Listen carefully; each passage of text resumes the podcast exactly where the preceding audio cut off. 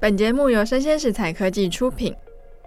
Hello，欢迎大家收听数位趋势这样子读，我是跨领域专栏作家王维轩 Vivi。那今天非常荣幸的邀请到图灵链的创办人胡耀杰执行长。那我们请耀杰跟大家打声招呼。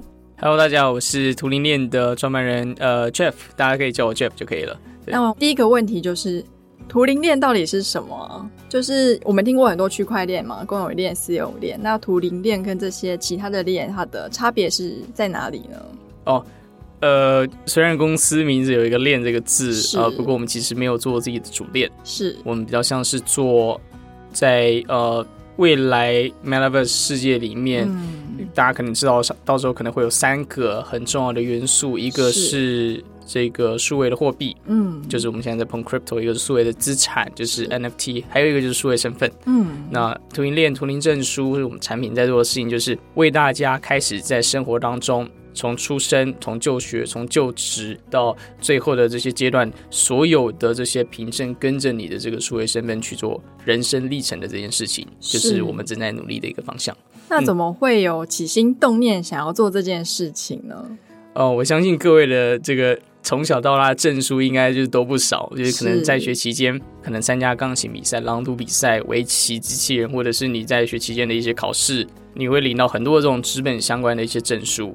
那证书之外，大家现在把皮夹打开，里面最多就两种东西嘛，一个就是 cash，你有现金，嗯、现金正在被行动支付给取代，但是大家还会发现有一个厚厚一叠的 ID cards，可能是你的这个身份证，可能是你的这个呃。健保卡可能是美国有 SSC，台湾可能还有护照什么样的，这些身份证的卡其实都是代表你一个人。是，那怎么样把它完全变成一张卡，或者是全部数位化？你只要用指纹或者是瞳孔就可以呃 represent 你这个 ID 的话，这些所有的卡、所有的 ID、所有的这个证书凭证，呃，我们希望可以汇集在同一个地方，这是我们在做的事情。那目前有除了台湾之外，有其他国家有使用到你们的图灵链吗？哦，还蛮多的，因为其实我们一开始就呃不把自己当成是一间 pure 的台湾公司，或者只服务台湾的的各位这样。虽然我们的产品跟技术大部分都是台湾的团队组成，呃，我们目前已经在九个国家跟地区，包括美国，美国像是 Berkeley 法学院的证书，嗯，Harvard 的一些线上的比赛或者他学生的的 Association 的证书也是我们在发。那在欧洲的话，我们有做意大利的职工证明，跟欧盟的一个计划合作，哦，然后也有做塞浦路斯，它是一个漂亮的国家里面的呃一些学校的证书。然后最近有在帮土耳其那边做他们当地的一些证书这样子。那亚洲地区比较多就是日本，日本至少有十个以上的机构已经开始在做。我们证书的这个这个发行，从呃东京到神户到琉球，呃都有我们的一些伙伴。这样，其实我明天早上还要去他们的一个活动，跟日本人做这个日文的分享。我现在还在努力学日文，这样子 还蛮有趣的。嗯、那像这样子的数位认证，算是一套系统，在全球目前有什么跟您性质比较类似的吗？因为我知道数位认证跟数位安全，其实在这几年一直都是一个还蛮重要的议题嘛。嗯。呃，有一些早期的解决方案，比方说没有区块链之前，嗯，大家可能就是说我就是，比方说我是 LinkedIn 好了，我是领英这个平台，大家可以自己上传自己的背景资料，领英就会遇到一些挑战，比方说当每个人可以自己写自己的背景的时候，哪些是真的，哪些是假的，哪些有没有被夸饰，哪些有没有就是呃很难被查验跟验证，比方说你可能。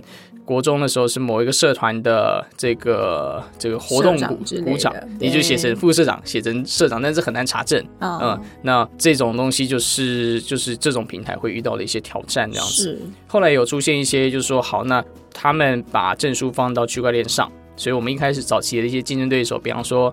MIT 在二零一五年就做了一个项目叫 Blockcerts，嗯，法国在二零一七就有 BC Diploma，新加坡有 OpenCert，所以其实各地都开始在重视数位证书，呃，溯源、电子签章、防伪跟全全球通用性的这个这个事情。然后，呃，我们发现亚洲整块的地区其实没有太多的。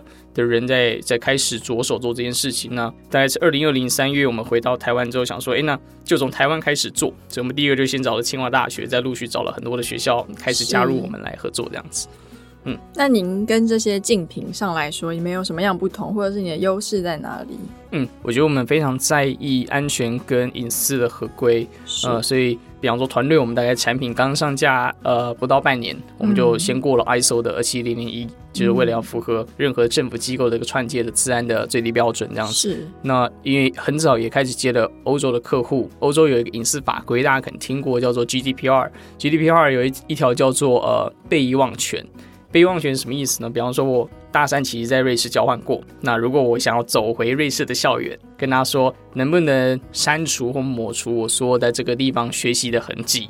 呃，GDPR 赋予人民这样的一个资料抹除的权利，是哦，呃，呃，这个还蛮特别的哦。那呃，这个听起来大家就想到，哎，那不是跟区块链抵触吗？对啊，因为区块链说不可篡改嘛，永久保存。所以如何用技术上让不可篡改这件事情，逻辑上也会合归于被遗忘权的这个这个技术，就是一个一个挑战。嗯。那我们大概就是在里面做了一些，比方说呃，钥匙抹除啊，终极抹除的一些技术，让我们可以两边都符合。嗯，是对啊，所以大概有这些的资安隐私其实是最重要。当我们开始 take care 所有人的人身资料的时候，大家最在意的事情。嗯，是。那像这样的数位认证，它的商业模式主要都是 to B 咯，to B to G 为主。嗯嗯，to B to G。那可是像这样，假如说你要今天要做一个跨国的生意，我相信每个国家的不管是学校或者是他们的政府单位，也都有不同的绑定跟规则嘛。嗯。那这样的话，您的这个系统是可以就是做客制化的调整吗？还是说，嗯呃，他们会有一些当地的的一些期望，是比方说，当我们进到呃日本的这个市场的时候，他们其实用了非常非常多纸，他们也很在意认证这件事情。是大家可以看到他们有很多达人嘛，就是什么什么专门的这个证书证照，然后厚厚一本，每一个人都有。那他们就会有一些要求，比方说日本当地的隐私规则叫 APPI，我们可能要跟当地做到合规，找找律师合作。那呃，他们可能会有一些说，哎，我们有市民的 ID 系统，搞不好各个不同的州县还是不一样的，我们就要再跟他做到更深度的串接。是，不过每串一个当地的这个 ID 系统，就让我们的系统变得更。不可取代，right？所以这其实是很棒的一件事情。Oh. 我们就希望跟各个国家的政府单位去合作，让所有的这个人民在使用自己的背景资料跟身份的时候，不会有国界的这个限制了。我就是台湾出生，用台湾的 ID，那我出国之后还是在国外是是通用的。呃，所以我们大概就是帮他们每一个地方都尽量扎实的做到这样的一个一个串接，这样。比方说。呃，像台湾侨委会是我们的合作伙伴，嗯，侨委会在海外大概有一千多个侨校，这样他们的这种侨侨生相关的一些证书、课程、活动，基本上都是用图灵证书，他们就会希望可以串侨胞证的 ID，可能会串内政部 My Data 的这个这个 ID，那一串起来之后，很多人就会发现，哎、欸，其实我不用多做什么事情，它自然而然就发生在我的生活当中，是啊，嗯。那您刚有提到说，MIT 在二零一五年有做一个像是类似数位认证这样的系统，嗯、那就是以它现在目前遍布的状况跟您的图灵链的遍布的状况来说，他们之间的就是多寡呢？市占大概是怎么样的比例？嗯，呃，MIT 大概做了半年之后，他就退出了，就是 因为、因为这个这个事情，它其实是。呃，怎么讲？数位身份在未来一定会发生，无纸化的未来一定会发生。是，世界开始变得越来越凝聚，每个人每个人之间的距离越来越短的这个会会发生。MIT 发现这个东西在至少前呃几年是很难创造商机的，尤其是二零一五年的时候。是，嗯、呃，所以他们大概做了半年之后，嗯、呃，他们就把自己的这个标准开源。跟大家说，大家都可以来参考跟使用，跟通过这个标准去做一些学习。所以很多人之后在开发类似的这个认证系统，都是会参考跟 base on MIT 当初建立的一套一套规则去去做使用。那这是他们目前的一个一个现状这样子。那像我们在搭建系统的时候，我们也可能也会参考一些前人的智慧结晶嘛，MIT 的系统，或者是我们用的 ID 其实也不是一个。全新的 ID 发明，我们用的是呃 W 三 C，就是国际网际网络协会定 WiFi 标准的那个协会，嗯、他们推的一个 DID 标准，所以。为了要让自己的系统跟世界各地都做到串接，其实也要尽量用已经通用的标准来做整合，会更合适。是，那我觉得这样的科技其实最重要的事情就是落地嘛。嗯、那刚才就是 Jeff 有提到说，就是你在数位认证上其实有蛮多的耕耘了。嗯、那我很好奇的是，现在元宇宙这个话题其实非常的夯。是，那其实网络诈骗这个问题也是持续了蛮久一段时间嘛。那未来有可能会跟就是像是第三端，未来可能是元宇宙 AR VR 的世界里面。合作做 AR VR 的数位认证这样子的可能性吗？哦，这可能性非常大。是，呃，就是因为前面有时候聊到就是在元宇宙的世界越来越普及的状况下，我们想做的角色就是身份，来就是你在这个虚拟世界里面。你跟其他人之间的差异，每个人的独立个体，呃，就会需要身份这件事情。那在这个世界里面，虽然有很多人会希望是匿名的，很多人希望是呃，这个在上面不会做很多的这个各自的记载啊，或者什么样之类的，应该是完全 for free 的一个世界。但是可能还是会有很多的服务是需要做 KYC，KYC 就是背景调查，比方说上面的银行服务。上面的一些呃学习相关的服务，或者是这种保险相关的服务，在 Metaverse 世界里面，当有需要一些呃做完完整背景调查的这种 ID 的时候，我们的系统就会派上用场。那会长什么样呢？大家可以想象，现在你可能开始从你的国小、国中、高中、大学领到图灵证书之后，当 Metaverse 世界成熟，我猜应该就是呃二五年、二零二五或者二零二六年的时候。就会发现我们的系统上多了一个按钮，叫做 Enter Metaverse。Oh. 那你就要按下这个 Enter Metaverse，它基本上就把你的现实生活的 ID 直接 convert 成。这个 Metaverse 里面的一个数位身份，你就马上在里面就可以成型。你的所有的资料在现实生活中就会跟虚拟世界做到很好的一个连接。是，嗯，这是我们在在努力的事情。那如果从一个比较科技人文的角度来看这件事，嗯，因为我相信，就像是我们现在 Facebook 的社群好了，嗯，就是很多人在网络上的形象跟发言，跟现实生活其实蛮不一样的。嗯那假如说我今天就是想要用一个换一个人名啊，然后换一个身份，在一个新的世界就是认识新的朋友好了。那像这样子的，等于是我的一键披露，可能是所有人都可以找得到我。那以科技人文的角度来说，因为现在大家也很重视隐私这个问题嘛，那不知道你对这样子的平衡跟取舍，你觉得有什么样的想法呢？我觉得这非常重要，就是大家之所以想进到 Metaverse 世界，就是因为大家对现实世界不。不 satisfied，对不对？嗯、就是我们觉得现实世界不完美。我们我们对这个人体本身的物理限制，我们对空间的移动需要花费时间这件事情觉得不合理。大家知道虚拟世界里面的移动是没有时间限制的嘛？我可以瞬移到任何地方。有时间限制反而很怪，right？所以虚拟世界有这样的一个大家的需求，所以大家才会想要它的存在。所以未来里面可能就是一半一半吧。有一半以上可能大家是需要匿名的，大家是不想让别人知道我是谁的。但是一定会有一半以上是你跟其他人开始累积之间的互动关系，你累积情感、累积经验、累积故事、累积这些呃有价值的东西。有价值的东西在一些的场合可能就需要被认可跟验证的时候，就像我刚刚讲的这些 banking 啊、银行或相关的一些服务的时候，就会用到我们。呃，这是一个。那呃，另外就是我们其实在隐私上面也做了大概四个。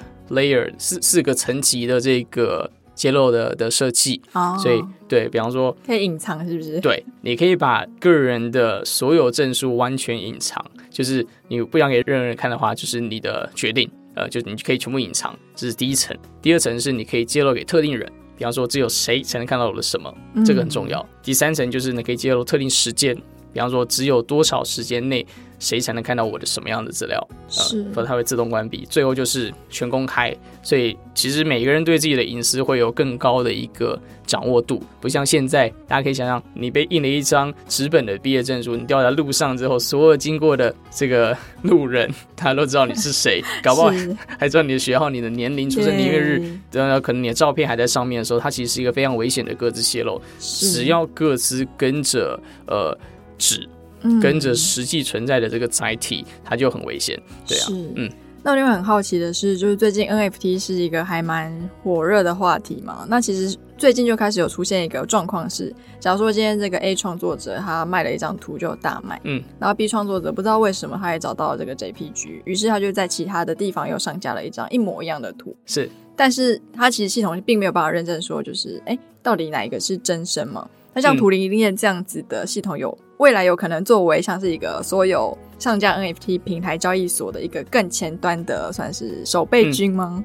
嗯，嗯，我们其实有在跟一些项目谈这样的一个合作，它我们称它为正版店，是正版店认证，什么意思呢？就是。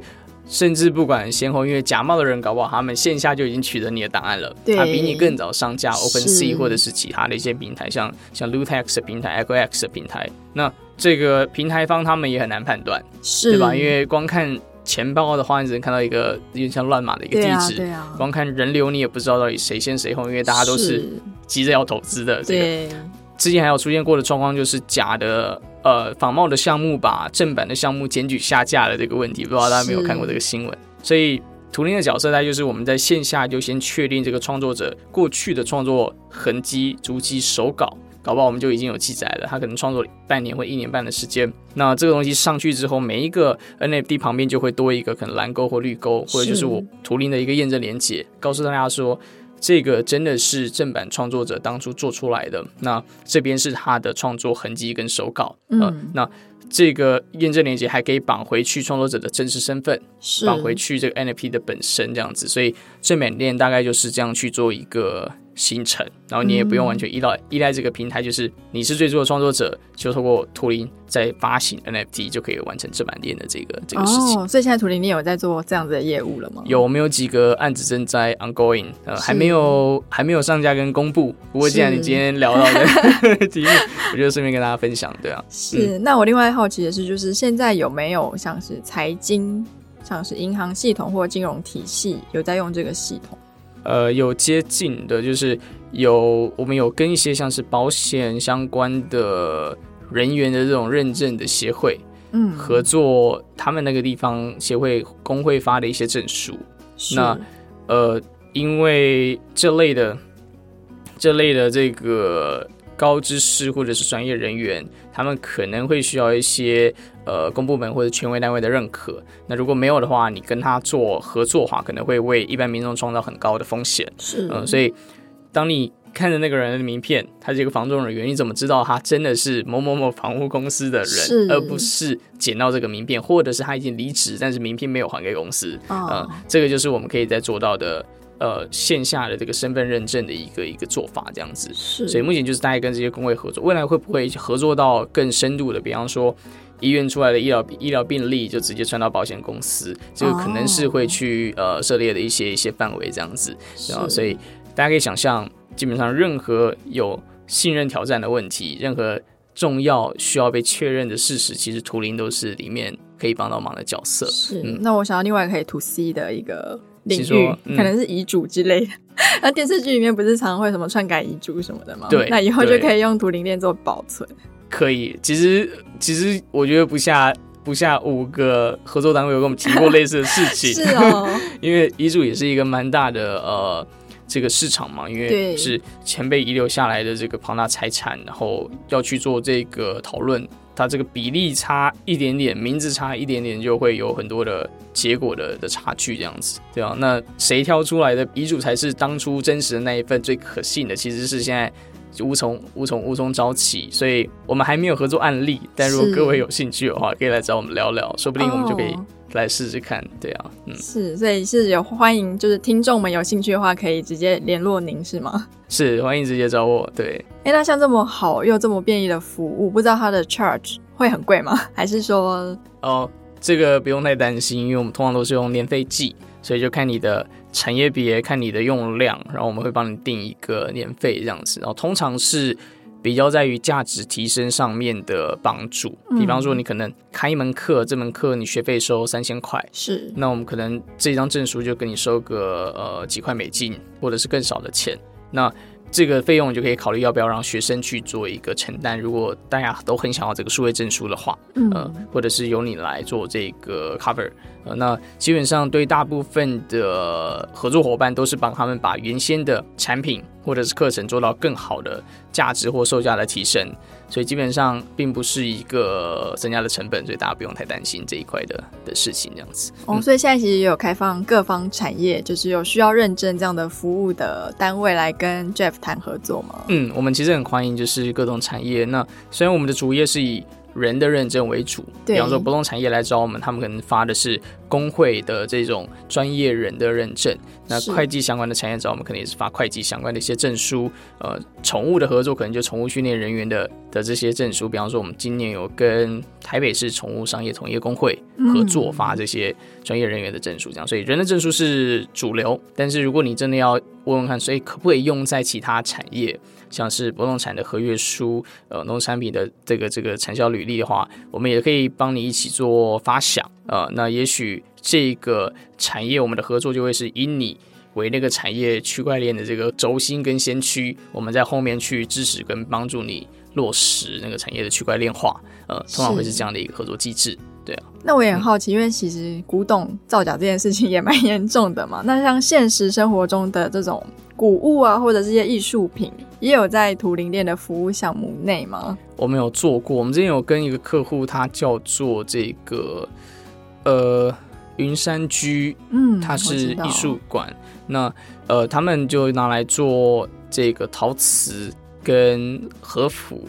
那如果是古物或实体物件这种高价值的，呃，通常会分两种类型，一个是这个这个创作者还还未创作，或者是正在创作，或者是创作者这个呃还在世。那有些古物可能是非常久以前的，可能创作者是呃日治时代或者是更久之前的，就会分这两类。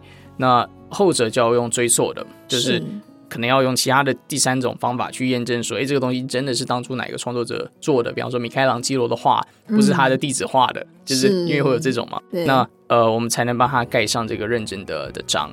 那如果是前者就比较简单了，如果正在创作的、预备创作的，是呃，就可以直接在他创作的过程中把手稿、把他的创作理念、把他创作用的材料、创作的地点、时间、他的 GPS 全部都直接记在里面，所以未来可能两百年后别人要查这件作品的时候，就可以一目了然。嗯、因为我们现在并没有办法做到一目了然嘛，对吧？那我们就是现在开始做，比明年做更好，比后年做更好，这样子，对啊。所以，其实如果是古董类的话，嗯、其实还是需要先透过第三方的认证，确认它是真是伪之后才做注册。透过他们的专业来做这个鉴定，是是是对啊。等于是你们不负责鉴定，嗯、你们只负责。我们现在还没有这样的技能，我们就是一个认证的工具这样子。那感觉起来你们也可以跟一些就是古董鉴定师合作，我们很乐意，我们很乐意。对，啊、对，好，那今天谢谢 Jeff 来这边接受我们的采访。嗯，谢谢 Vivi，谢谢各位的时间，很高兴认识大家。谢谢，拜拜，拜拜。